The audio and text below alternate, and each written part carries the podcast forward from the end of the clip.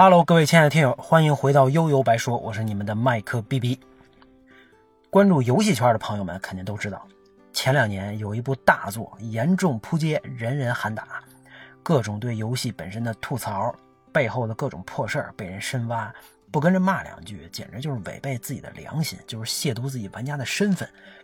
没错，这个被人唾弃的游戏，就是后来还获得了 TGA 年度游戏大奖的《最后的生还者二》。咱们客观的说啊，作为当年 PS 三时代末期口碑爆棚的一代续作，确实不好搞。而且只要是续作嘛，大概率都得不着什么好名声。你要是再弄个三部曲，那就牛逼了。这就跟篮球场上的两连冠、三连冠是一个道理。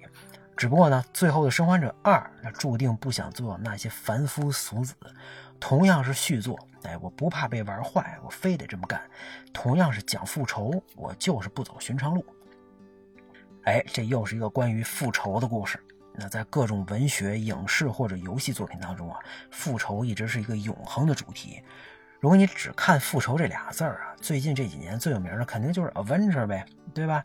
那对这种作品的套路啊，基本都是这样的：就咱先把这主角往死里怼，或者把世界给摧毁的差不多了，然后正义的人们卧薪尝胆。克服种种困难，把强大的敌人打跑，世界从此又恢复了和平。那整个过程从压抑到畅快，非常酣畅淋漓，典型的爆米花啊！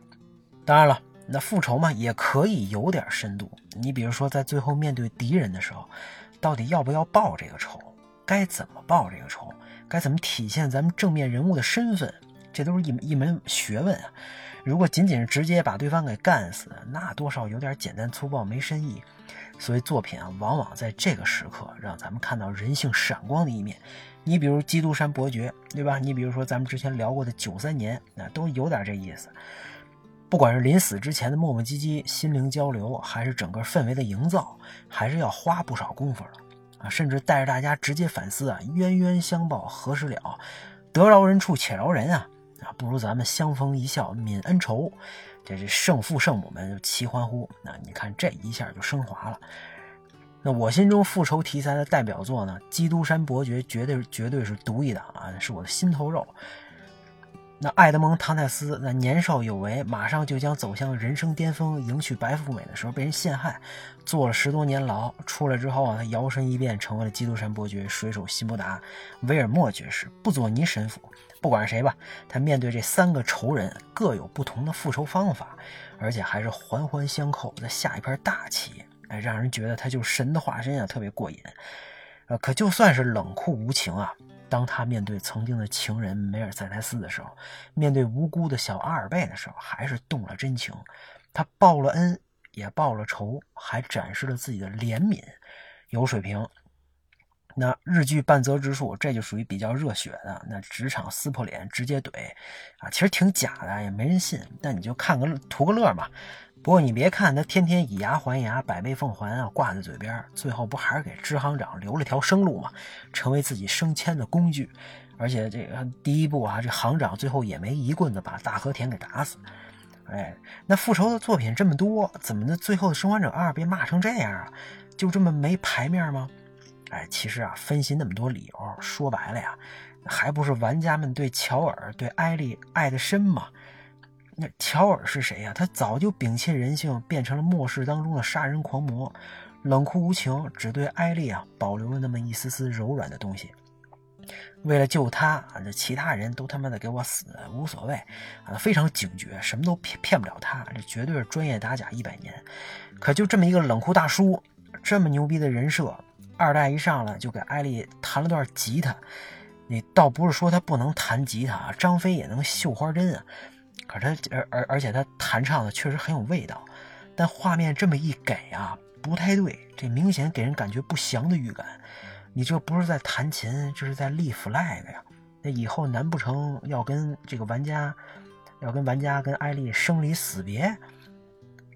其实呢，我相信在玩之前，很多玩家呀，可能都做好心理准备了。这个你赚眼泪嘛，乔尔很有可能在续作当中死掉啊！顽皮狗早晚得用乔尔的死来赚一波玩家的眼泪。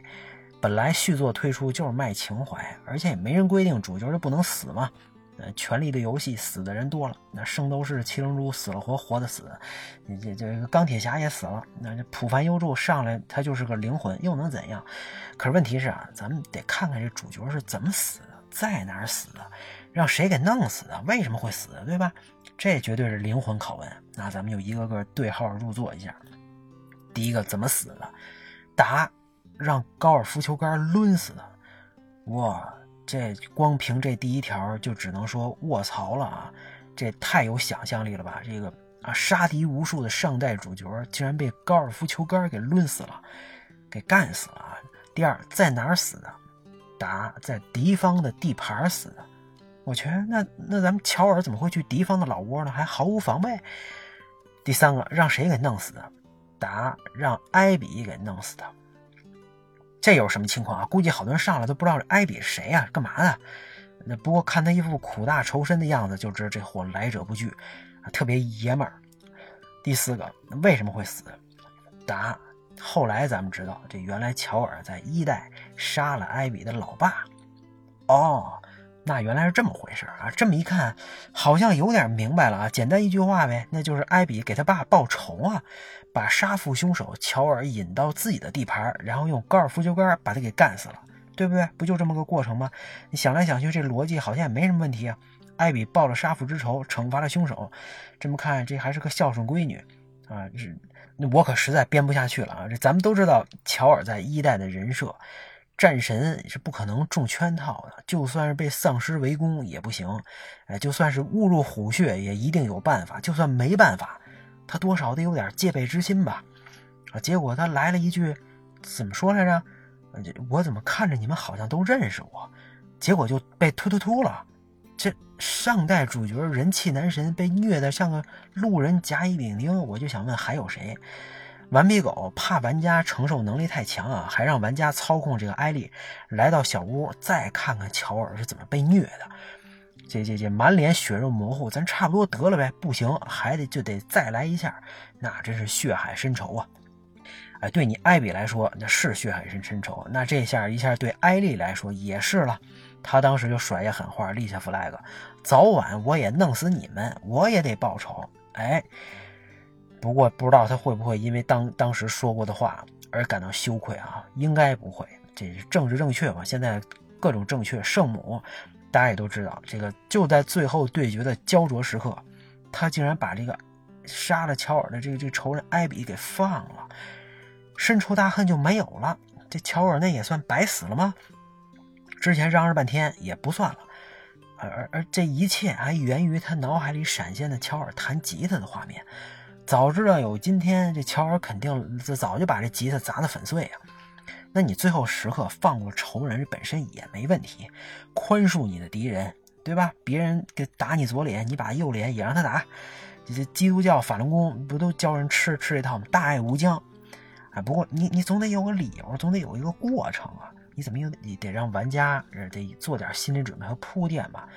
就跟当年蝙蝠侠大战超人，两个人因为一个玛莎突然就不打了，那我就觉得特别搞笑。结果还有比这更变态的。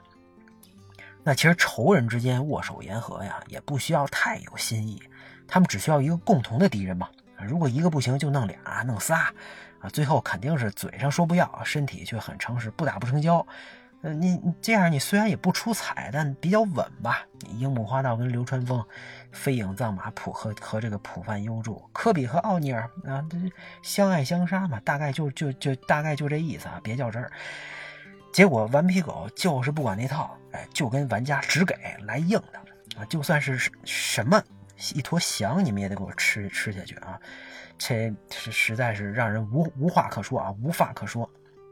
这个你怎么不安排这个这个他们俩结婚呢？啊，祝他们俩幸福。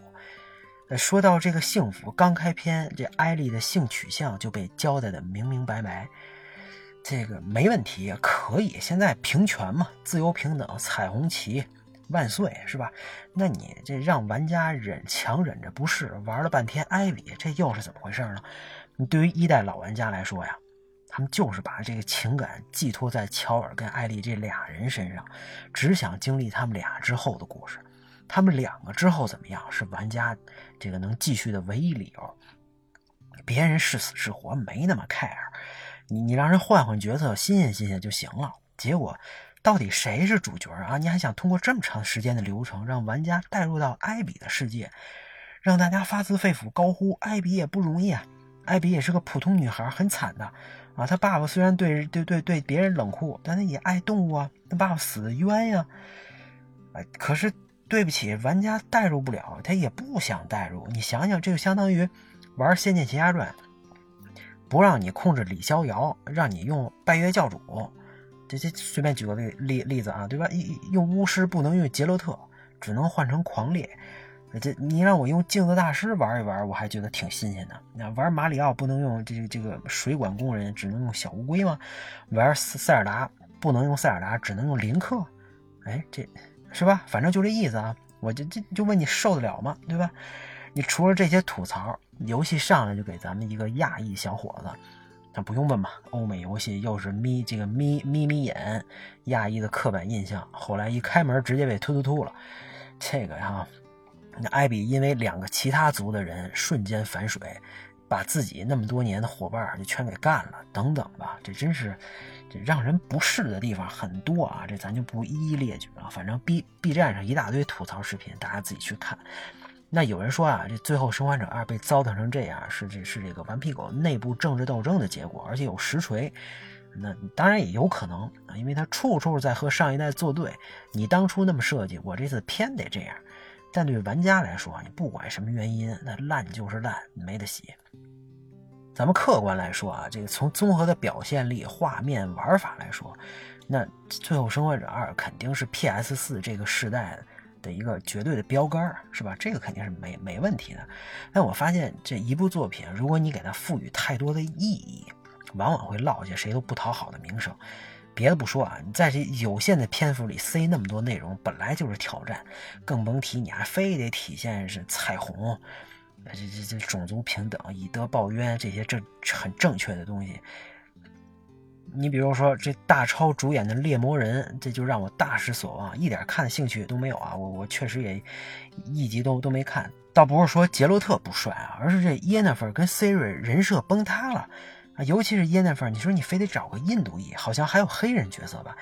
你说你一个波兰奇幻故事，哪来的黑人呢？哎，行吧，你好像以后白雪公主好像都得由黑人来演是吧？也行啊，我还挺期待的，想看看这个不一样的白雪公主到底什么样。行吧，反正对于西方文艺界来说，各种正确现在已经把艺术作品开始搞得千疮百孔了，也不知道以后会变成怎么样啊。反正对我来说呢，我更喜欢像绅士们之前也分享过这部电影啊，更喜欢绅士们表达出来的这种特点。你干脆把那些东西都摆到台面上来，大家敞开天窗说亮话嘛，反倒也没事儿。希望以后甭管是游戏、文学、动漫、电影，咱们还能看到更多这种只给能找到咱们童年感觉的作品吧。关于《最后的生还者二》，咱们就说到这儿，大家拜拜。